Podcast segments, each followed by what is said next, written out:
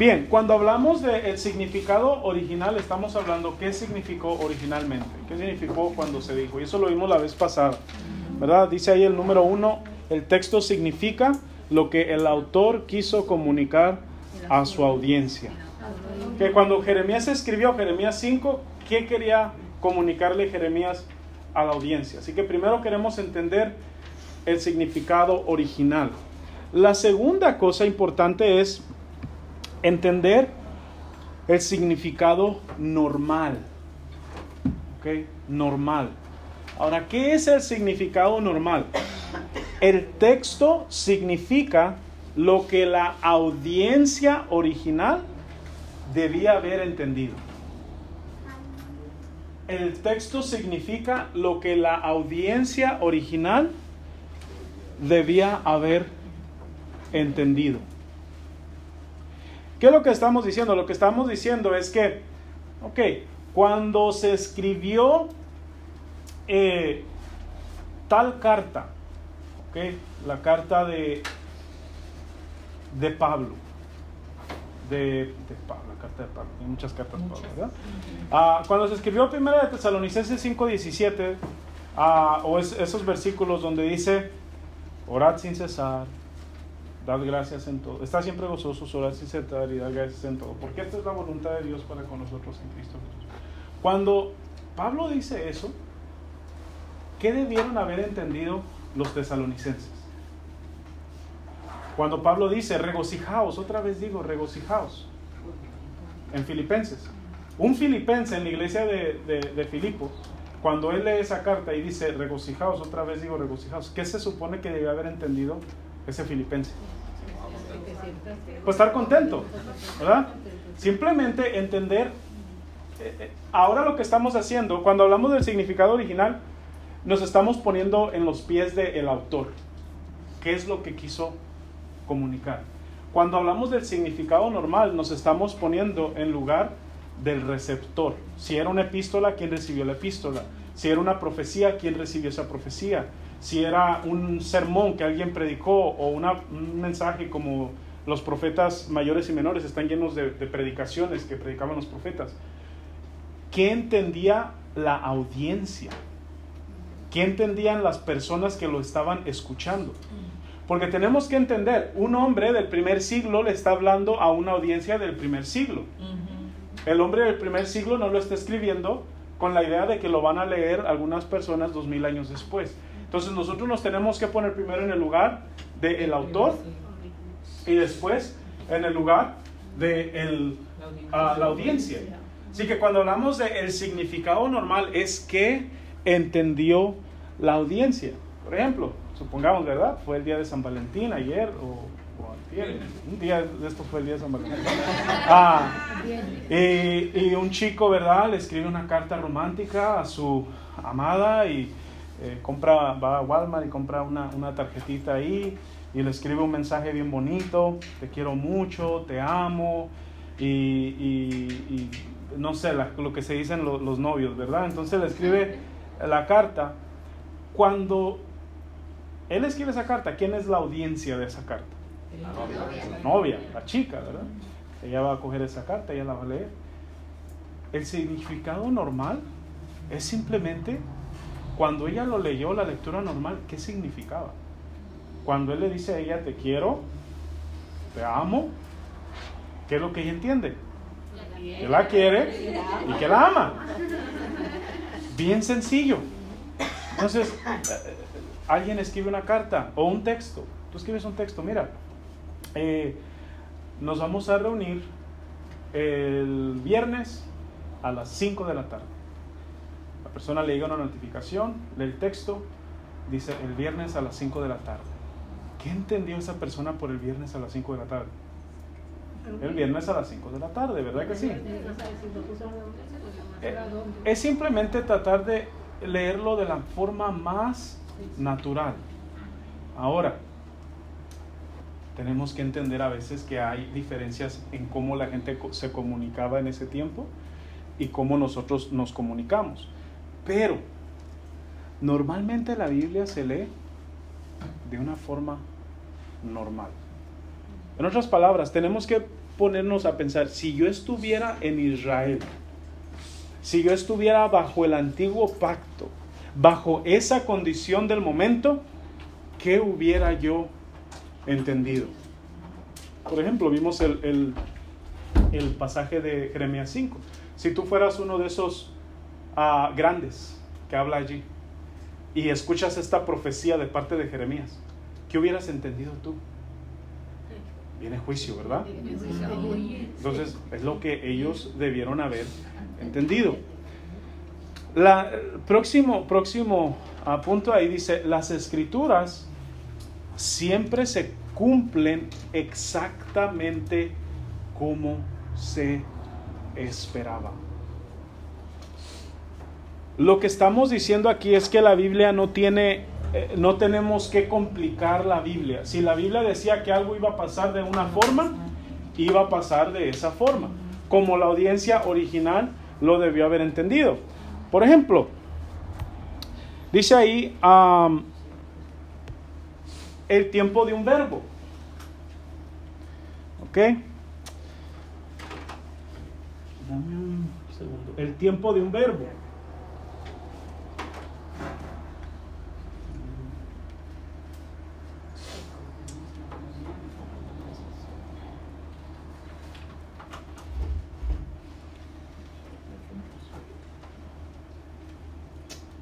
Ok, sí estoy donde tengo que estar.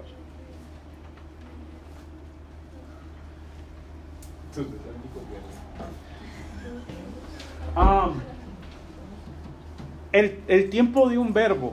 Ah, ¿Verdad? Sabemos que los verbos tienen tiempos. Hay pasado, hay presente, hay futuro. Entonces, si la Biblia dice que algo iba a pasar en el presente, pues entendemos que iba a suceder en el presente. Si la Biblia dice que es algo que va a suceder después, ¿qué entendía la audiencia original? Va a suceder después. Si la Biblia implica que algo ya sucedió, pues ya sucedió. No complicarlo demasiado. Ah, entonces, si la Biblia decía que algo iba a durar, eh, eh, ¿verdad? Algo iba a suceder en cierto tiempo, pues eso es cuando se debía haber entendido. Número dos, la duración de una profecía la duración de una profecía.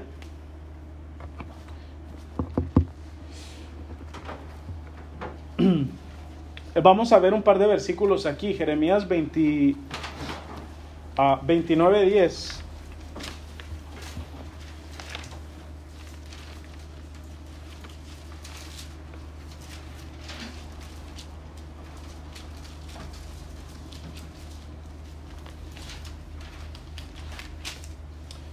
Jeremías 29, 10.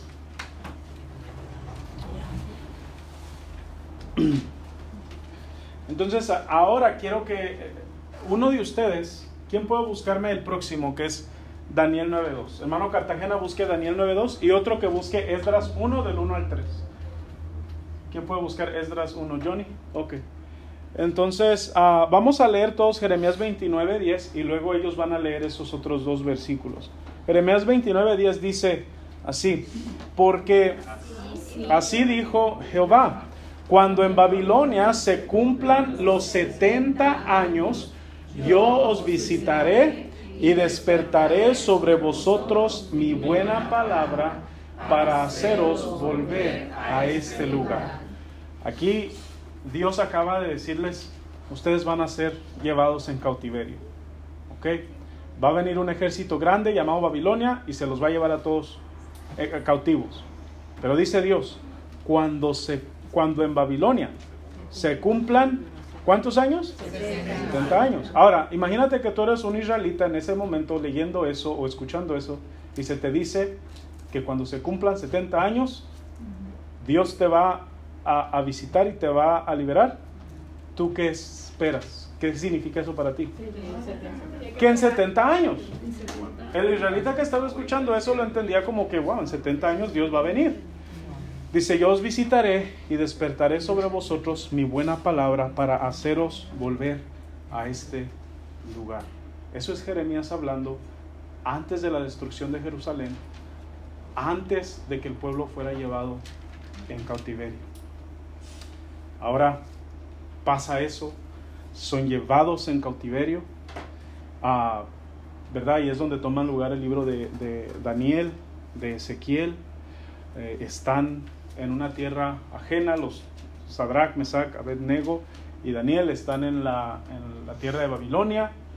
Ah, y ellos están bajo el imperio babilónico. El imperio babilónico es fuerte, pero viene un imperio más fuerte llamado los medopersas. Ellos vienen en Daniel 5, los destruyen y ahora los medopersas son los, los fuertes, son los que están ahora a cargo de toda esa zona. Daniel uh, 9.2, uh, hermano Cartagena.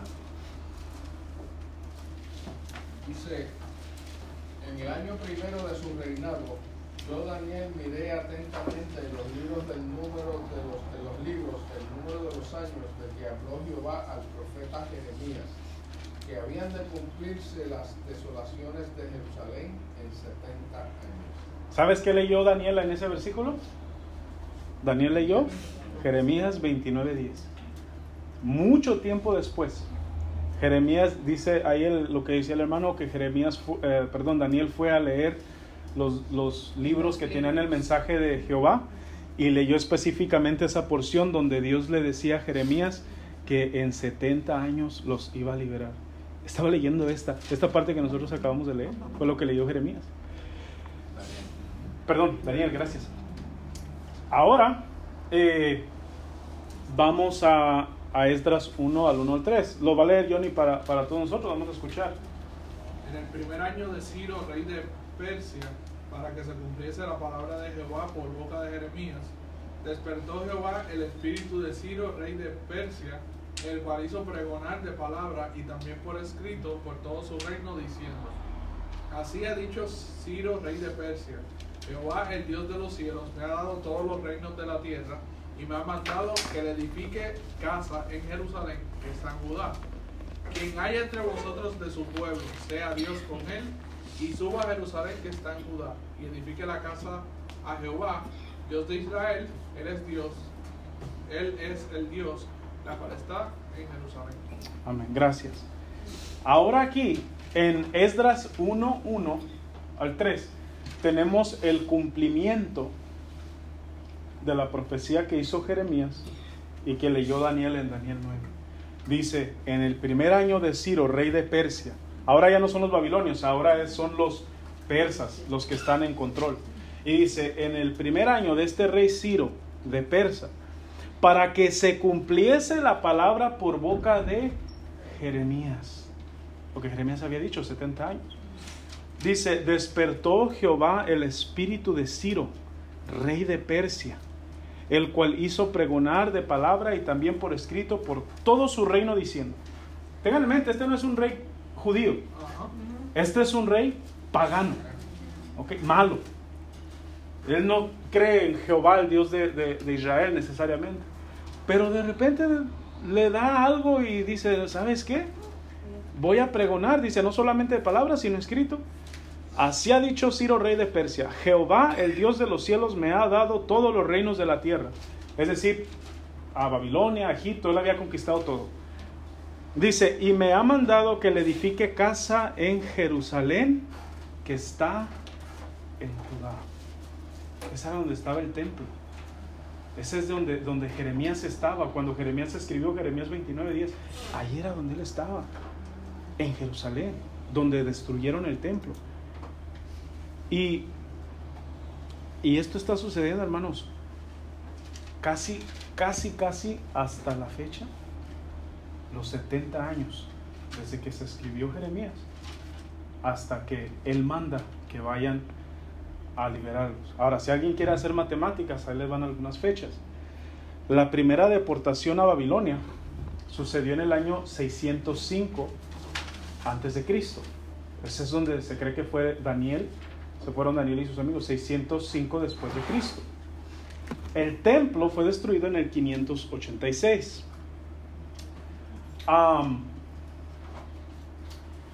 y cuando el, primer año de Ciro, que nos está diciendo aquí, este primer año de Ciro, donde él les está diciendo váyanse a regresar a edificar el templo, es más o menos en el, en el año 538. Ahora, si contamos desde la primera deportación hasta... ah, y, y tengan en mente, algunas de estas fechas no son exactas porque los historiadores solamente calculan, entonces puede ser un año más, un año menos. Siempre dicen 586, un año más, un año menos. Si tú cuentas desde el año 605, que fue cuando se fue la primera deportación, al año 538, ¿cuántos años son? 67 años. Es decir, estamos muy cerquita a los 70 años, ¿sí o no? Y esto, ahora, esto de las fechas no es algo necesariamente bíblico nada más. Estamos hablando de un registro histórico. Y Jeremías, Dios le había dicho, mira, en 70 años van a ser liberados. Para el judío que estaba sentado ahí escuchando 70 años, mira, él entendió 70 años y se cumplieron en aproximadamente 70 años. No fue que Dios le dijo, mira, en 70 años, ah, es que esos 70 años son simbólicos de cientos de miles de años donde Dios va. No, cuando les dice Dios, mira, en 70 años voy, en 70 años voy. Y esto es bien importante porque, por ejemplo, hoy, hoy hay una creencia que son los ah, amilenialistas. Dios dice ah, en la Biblia, más bien la Biblia dice en diferentes partes, tanto en el Antiguo Testamento como en el Nuevo Testamento, de que cuando Cristo venga a establecer su reino en la tierra, vamos a morar con Él mil años. Ahora, si la Biblia dice mil años, ¿qué debemos entender? Mil años. Pero algunos dicen, ah, no, es que eso es simbólico. Esos mil años son mil años simbólicos. Y, y, ese milenio del que está hablando realmente está sucediendo ahora mismo, desde que Cristo edificó la iglesia en Hechos 2 hasta el presente. Bueno, desde que Cristo construyó la iglesia en Hechos 2 hasta el presente, van ya como dos mil años. Entonces ellos dicen, sí, es que los mil años ahí son este, solamente simbólicos de algo más grande. El problema es que la Biblia no sugiere eso. La Biblia no, en esos pasajes de la Escritura, tanto en Apocalipsis como en Isaías, creo que es Isaías, no sugiere que los mil años sean simbólicos. Dice que el Señor va a reinar en la tierra mil años. ¿Y cómo debemos nosotros interpretar eso? Como que son mil años. Esa es la interpretación normal. Lo que la Biblia dice, eso es lo que acepto. Ahora, hay partes de la Biblia donde la Biblia usa eh, tiempos para referirse a otras cosas. Por ejemplo, hay algo en el libro de Daniel que se llaman las 70 semanas de Daniel. Pero ahí la Biblia nos está diciendo que de las 70 semanas, cada semana representa una época de tiempo. Y el texto nos está explicando eso, nos está diciendo, mira, son 70 semanas, pero no son 70 semanas literales. Son 70 semanas y cada semana representa un periodo de 7 años. Um, y esas son las, las, las 70 semanas de, de, de, Daniel, que es algo totalmente diferente. Pero cuando la Biblia solamente dice, van a ser mil años, ¿cómo debo yo como intérprete interpretar eso? Son mil años. Si la Biblia dice que fueron, que, que Dios creó la tierra en seis días, ¿cómo debo yo interpretar eso? Seis días. Una interpretación normal. Alguna gente dice, no, es que cada día representa una etapa de millones de años donde Dios fue creado. Si el texto no me indica eso, si no hay nada ahí que me diga que un año quiere decir más de un año, yo no debo decirlo tampoco. Y eso es lo que, lo que, lo que nosotros queremos entender cuando hablamos del el significado normal. Eh, la duración de un tiempo. El lugar de una ciudad. Miqueas 5.2. Pero tú, Belén, Efrata. La Biblia en Miqueas 5.2 nos dice que en Belén iba a salir el Mesías. Entonces, si la Biblia me dice que iba a ser en Belén, ¿dónde debo creer que es? En Belén. Belén. Y Mateo nos dice que el Señor efectivamente nació en Belén. El modo de un viaje, si tú le sacarías 9.9, no vamos a ir ahí, pero ahí está hablando de la, entrada, de la entrada triunfante de Cristo a Jerusalén sobre un burrito, sobre un asno.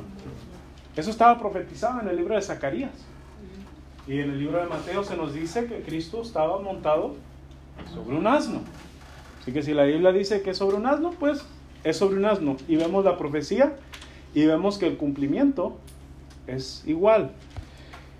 Eh, bien, vamos a, vamos a seguir viendo ahí. ¿Qué es, lo que estamos, ¿Qué es lo que estamos tratando de decir? Lo que estamos diciendo es que...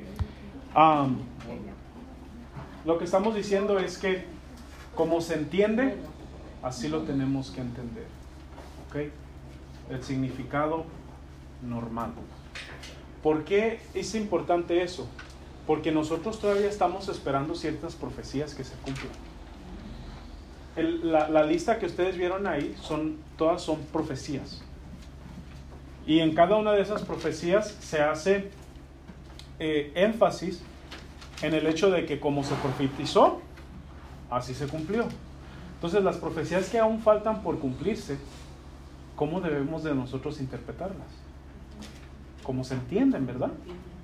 No podemos decir, bueno, sí, cuando Dios le prometió que eran 70 años a, Jeremías, eran 70 años, pero ahora que a nosotros nos ha prometido que son mil, ahí no, no son mil. Mm. No, como Dios lo profetizó, así se cumplió.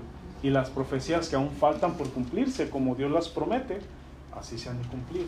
Cuando la Biblia dice que en un abrir y cerrar de ojos, ¿cómo yo lo debo entender?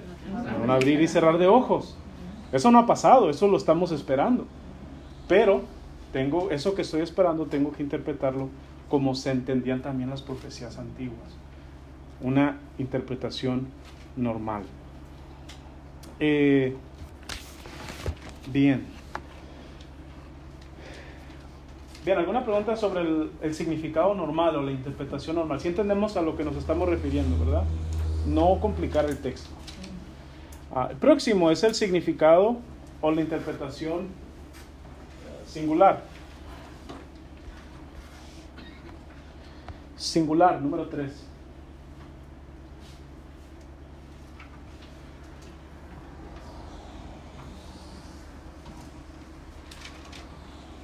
Singular. Aunque hay varias aplicaciones, puede haber solo un significado. Puede haber solo un significado. Nosotros aplicamos la Biblia de diferentes maneras a nuestro día, porque nosotros no estamos en la misma situación que los ah, que cuando se escribió. Vivimos en un tiempo diferente, bajo circunstancias diferentes. Entonces la, la vamos a aplicar de maneras diferentes. Pero algo que tenemos que tener en mente, que aunque hay diferentes aplicaciones, solamente hay un solo significado. Cuando la Biblia dice, ¿verdad? A regocijaos, eso solamente se puede significar una cosa. Igual como nosotros comunicamos. Voy al ejemplo otra vez. Tú escribes una carta o tú, tú le hablas a alguien.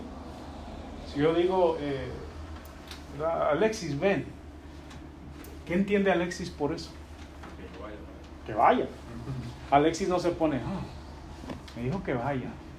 Eso tiene tres posibles significados. Y él no se pone a hacer un análisis de lo que yo acabo de decir, lo que puede significar. O él no dice, wow, eso significa estas tres cosas. No, él dice, bueno, dijo que vaya, voy. Ese es el significado singular. Solamente hay un solo significado. Ah, cuando tú hablas, cuando tú escribes, cuando tú texteas, en cualquier tipo de comunicación, tú solamente tienes un significado en lo que estás diciendo. Ahora, a veces en la Biblia va a haber cosas que nos van a hacer pensar un poco, oye, ¿qué significa eso? Algo que tienes que tener en mente es que aunque se puede entender de diferentes maneras, el autor original tenía una sola cosa en mente cuando lo escribió. Vamos a ver un ejemplo. Eh, Filipenses 4.5. ¿Qué dice Filipenses 4.5?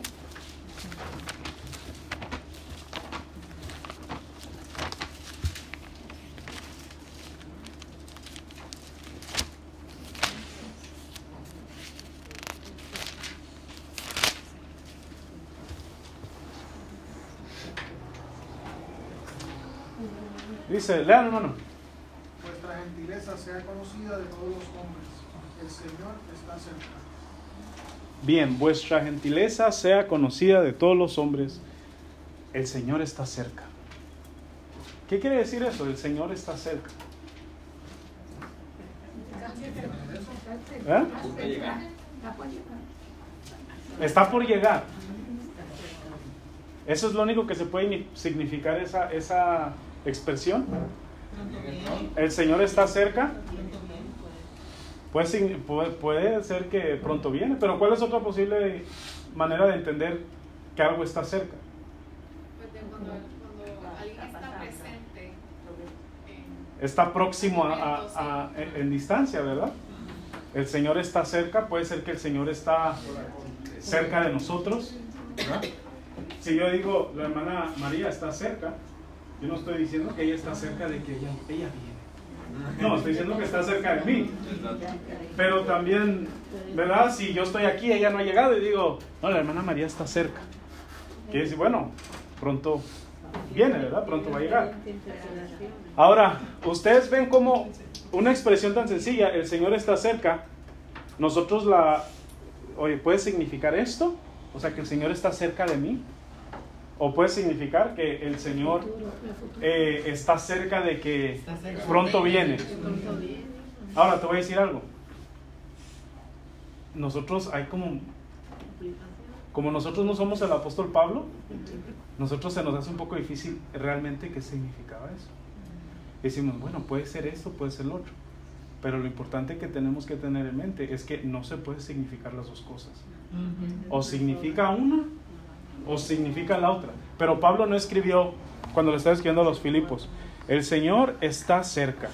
Ay, eso quiere decir o que está cerca de ellos o que está cerca en venir. No, él hubo una cosa que él tenía en mente cuando él escribió.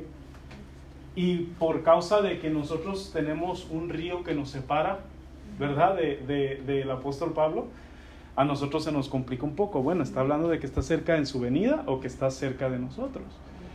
El trabajo del hermeneuta, el trabajo de todos nosotros, no es decir, ah, bueno, eso, eso significa las dos cosas. No, el trabajo es, ok, voy a leer para ver con el contexto que cuál de los dos cerca significa ese pasaje. Porque solo puede ser uno, no pueden ser los dos. y ahí lo que hacemos es que entonces podemos leer el, el contexto de lo que se está hablando para entender si está hablando de la segunda venida de Cristo o si simplemente está hablando de que Dios está cercano a nosotros como sus hijos. Así que leyendo, vamos, vamos a leer ahí, vamos a ver qué es lo que sugiere este, este pasaje. Leanlo ahí, leanlo ustedes en el, del 1, vamos a leer creo que del 1 al 7 es la división natural de esa porción. leanlo y, y miren a ver qué es lo que ustedes piensan. 4 del 1 al 7. Y el versículo clave es el 5.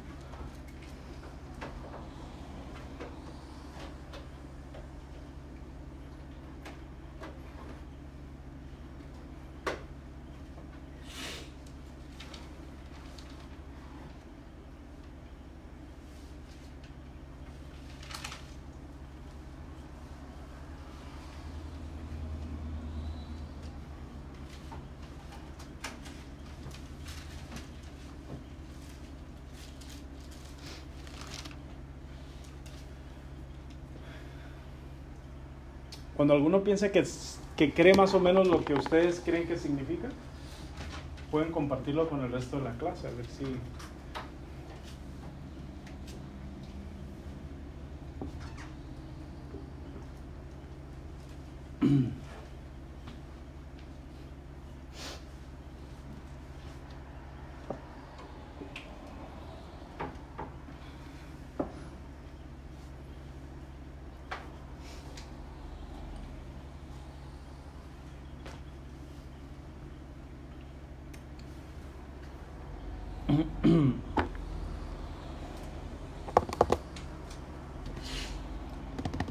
¿Alguien piensa que ya sabe de qué tipo de cercanía está hablando ese pasaje? Ana Paula, ¿crees que sabes? De la cercanía que Ah. ya, de que está, de que está cercano a nosotros por ser hijos de A ver, a ver eh, ¿te refieres a cercanía de distancia, no de tiempo? eh, no, de, de cercanía de que está con nosotros porque Ok, nosotros está- ¿Qué tal, Ana Paula? ¿Tú qué, estás de acuerdo o estás eh, en contra de lo que dice Manuel? es que, bueno, más o menos de acuerdo porque por lo menos me estoy dejando llevar también por el versículo 1 que dice así que, así que hermanos, hermanos míos amados y, de- y deseados, gozo y corona mía, estad firmes en el Señor. Luego, bueno, ruego a Evodia Síndica que sean de un mismo sentir en el Señor. Asimismo te ruego también a ti, compañero fiel, que ayudes a estas que, combat- que combatieron juntamente contigo en el Evangelio, con Clemente también y los demás colaboradores míos, cuyos nombres están escritos en el libro de la vida. Regocijados en el Señor, sí, siempre, otra vez digo regocijados, vuestra gentileza sea conocida por todos los hombres, el Señor está cerca, por nada estéis afanosos, sino sean conocidas vuestras peticiones delante de Dios en toda oración y ruego, con acción de gracias, y la paz de Dios que sobrepasa todo entendimiento guardará vuestros corazones y vuestros pensamientos en Cristo Jesús.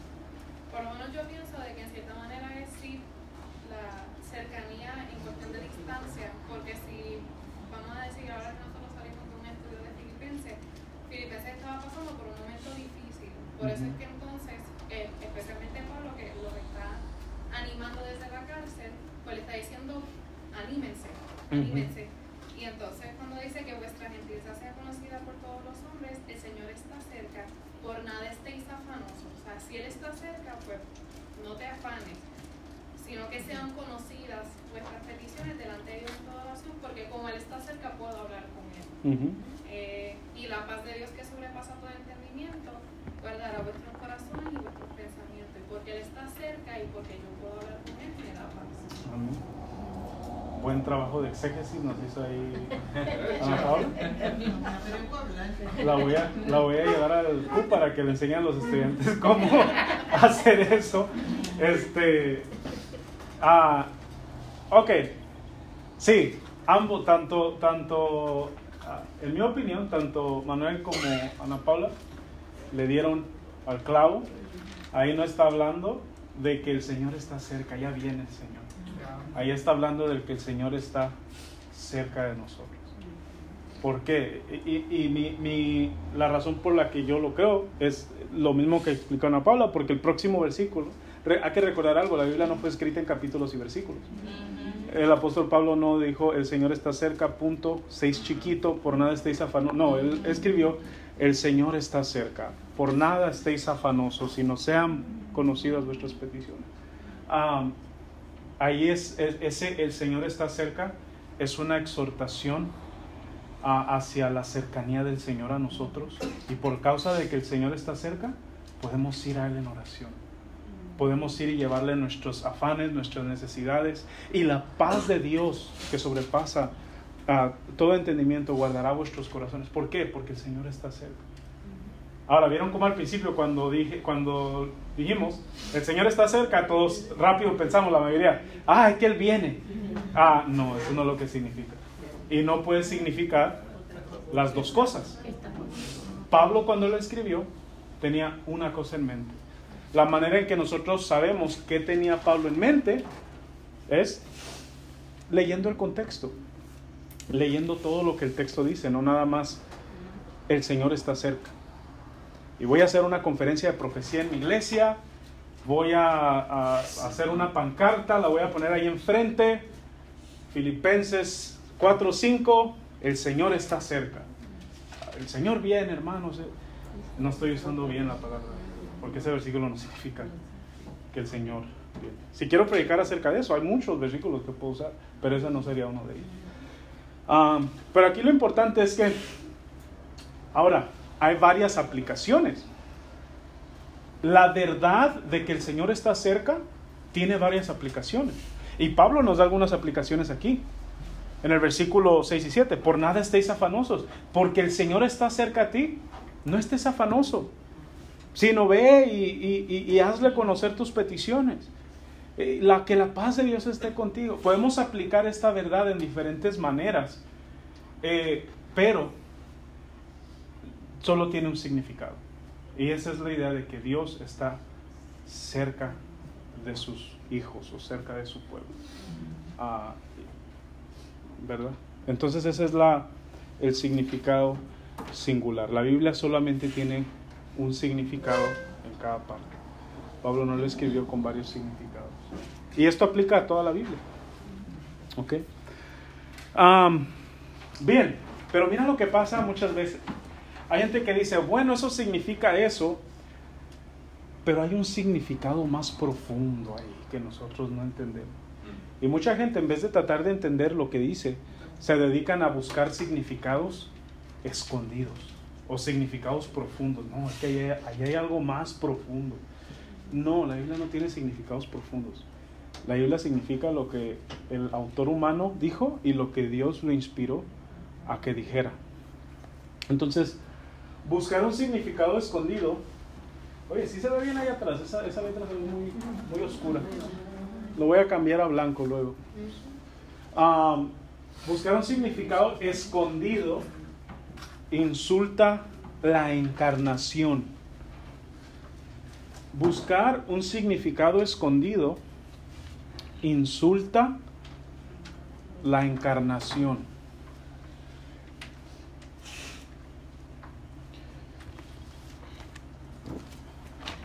¿Por qué, ¿Por qué decimos que insulta la encarnación?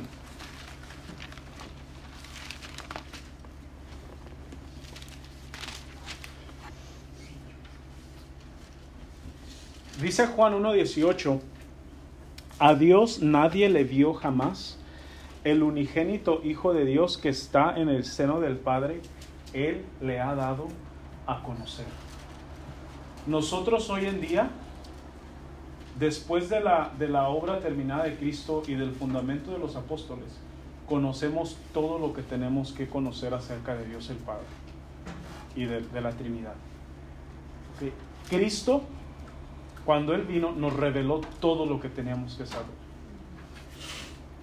Entonces, si la Biblia me está diciendo que el Hijo que está sentado en el seno del Padre le ha dado a conocer, o sea, por causa de que Cristo vino y le dio a conocer. Pero yo digo, no, hay algo más profundo allí. Lo que yo estoy diciendo es que Cristo no fue suficiente porque hay algo más. Dios me ha dado a mí una tarea de buscar algo más profundo. No, Dios no me ha dado a mí una tarea de buscar algo más profundo. No me ha dado la tarea de buscar otro significado o un significado más espectacular. No, Dios me ha dado la tarea de simplemente entender lo que Él ya me dejó y entender ese significado. Entonces, cuando nosotros queremos entender algo más allá de lo que la Biblia nos ha revelado, estamos diciendo que lo que Cristo vino a enseñar no fue suficiente. ¿Ok? Am, la Biblia, ok, la Biblia no se escribió para esconder las revelaciones de Dios. La Biblia se dio para revelarnos a Dios. Cuando una persona dice que hay un significado escondido, un significado más profundo, lo que ellos están diciendo que la Biblia está escondiendo algo. Pero la Biblia no es un escondite, la Biblia es una revelación. Y en la Biblia tenemos lo que Dios nos quiso revelar, no tenemos cosas que Dios nos quiso esconder. Así que si yo puedo entender algo de Dios fuera de lo que las escrituras me han dejado saber, eh, Cristo fracasó. ¿ok? Si, si yo necesito otra cosa para conocer a Dios, Cristo fracasó. Así que ah, eso es importante. La Biblia, próximo, la Biblia rechaza el gnosticismo.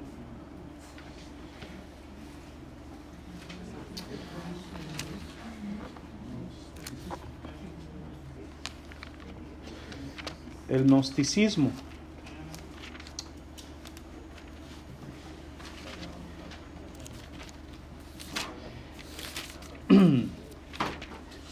El gnosticismo fue una, una creencia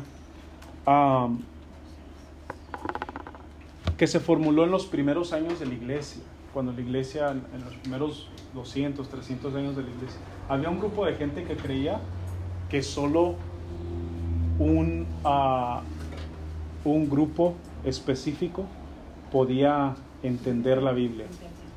Que el resto no podían entenderla. Pero la Biblia eh, contradice eso. Basado en la Biblia, todos tenemos la habilidad de entender las escrituras. Y el gnosticismo enseña que solo algunos. Algunos van a ser más iluminados para entenderla que otros. Entonces tenemos que basarnos en la iluminación y en la revelación de unos pocos para los muchos entender lo que ellos dicen.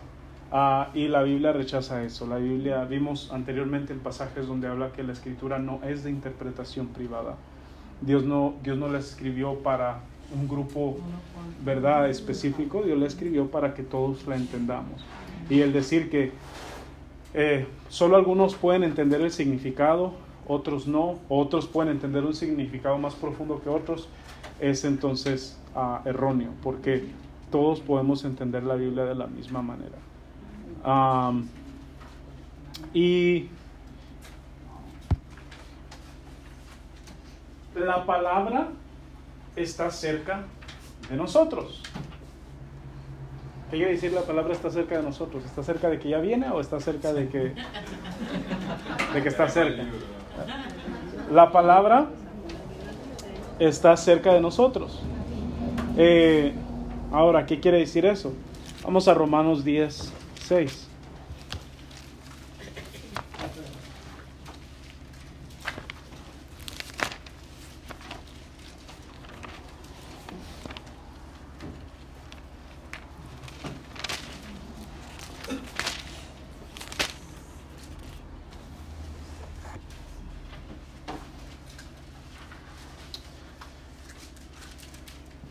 Dice Romanos 10, 6 al 8, dice, pero la justicia que es por la fe dice así, que la justicia que es por la fe dice así, ¿qué es lo que dice?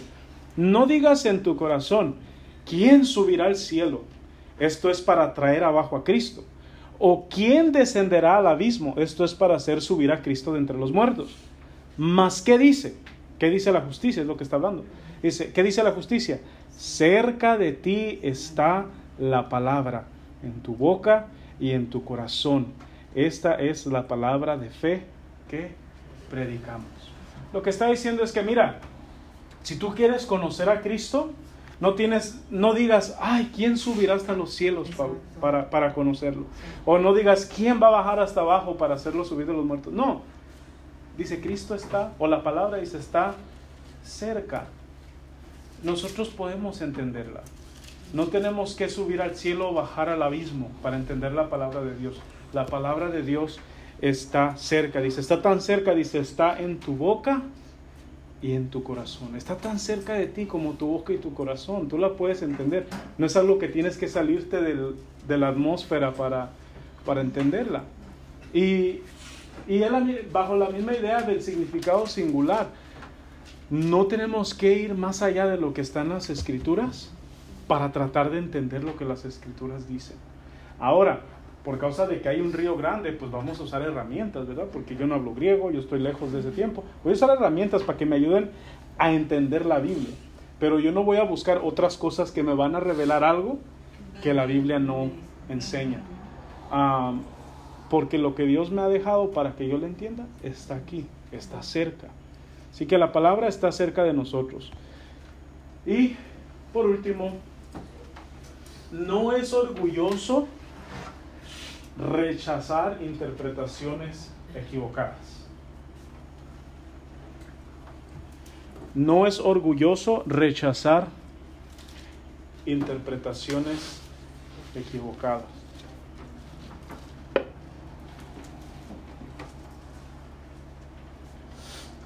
A veces tenemos un sentido un poco falso de lo que es la humildad, que ah, pretendemos ser humildes con cosas que, que hay que ser humildes, pero la forma en que expresamos la humildad no es correcta. Ah, por ejemplo, después yo de, de el, el ejemplo que vimos ahorita de Filipenses 4.5, el Señor está cerca, vimos todos el, el pasaje y el contexto del pasaje. Yo puedo decir con firmeza que ese pasaje no está hablando de la segunda venida de Cristo, está hablando de que Cristo está próximo o, o- o está cerca de mí, ¿verdad? Eh, no hay nada en ese pasaje que indique una segunda venida. Ahora, yo no puedo, por pretender ser humilde, decir, bueno, pues, crean lo que quieran creer. Yo no te voy a obligar a creer lo que yo creo. Ahora, la realidad es que no te voy a obligar. Pero tampoco debo tener una actitud de que todo se vale. Porque si eso hago con un versículo tan sencillo como ese, eso lo puedo hacer con cualquier parte de la Biblia. Ah, ¿tú no crees que la salvación es por gracia, por medio de la fe? ¿Tú crees que es por obras? Pues sabes qué, por, yo quiero ser humilde, no quiero ser arrogante contigo. Yo pienso que sí, tú, para ti tú tienes la razón. No. Eh, la humildad no tiene nada que ver con simplemente ceder a, a lo que la Biblia hace claro. Que la humildad tiene que ver con ser como Cristo es. Esa es la verdadera humildad. Ese pasaje de Filipenses 2, a 2 al 5 es donde nos enseña de que eh, nosotros tenemos que imitar a Cristo y ser como era Cristo. Dice, el cual siendo en forma de Dios no estimó igual, ser igual a Dios como cosa de que aferrarse, sino que ah, se humilló tomando forma de hombre. La humildad, eh, eh, ese pasaje nos exhorta a que nosotros tratemos de imitar esa humildad que hubo en Cristo. Ah, yo soy humilde cuando yo soy como Cristo. Entonces, si alguien está diciendo algo que está en contra de lo que Dios me ha revelado en su palabra, yo no soy humilde cuando simplemente cedo a lo que esa persona enseña.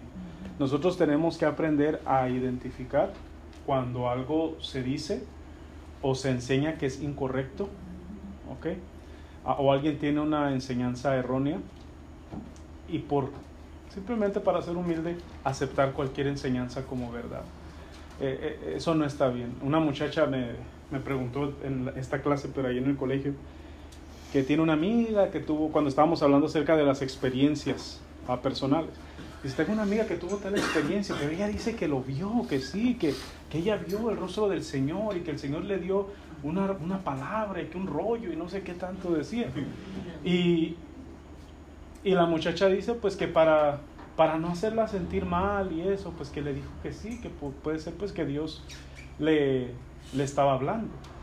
Entonces le decía yo, bueno, ahí lo que tú acabas de hacer es que acabas de decirle que su experiencia es tan válida como lo que dice la Biblia. Y si su experiencia, por más real que ella la haya sentido, contradice algo que está en la Biblia, pues ella está propensa a caer en, en error.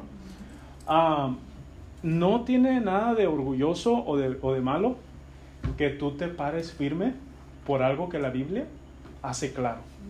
Ahora, hay cosas que la Biblia no hace tan claras. ¿ok? Hay cosas que por ese mar o ese, o ese río se convierte, se convierte en un océano y hay cosas que nosotros no podemos entender tan bien y no debemos de ser tan, ah, ah, tan dogmáticos o no debemos de ser tan, tan fuertes donde la Biblia no es fuerte. Podemos formular opiniones y decir, bueno, yo creo que es esto, pero no estoy seguro.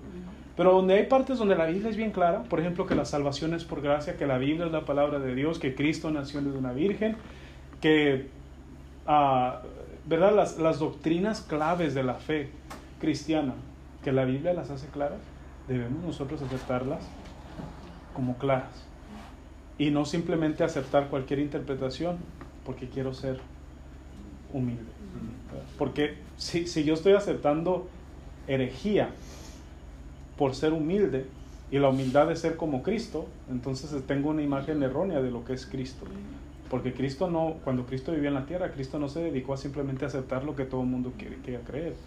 Él se la pasó corrigiendo pecado, corrigiendo malas enseñanzas. Así que ah, ese es el, el significado singular. Vamos a pararle ahí, son las ocho y media.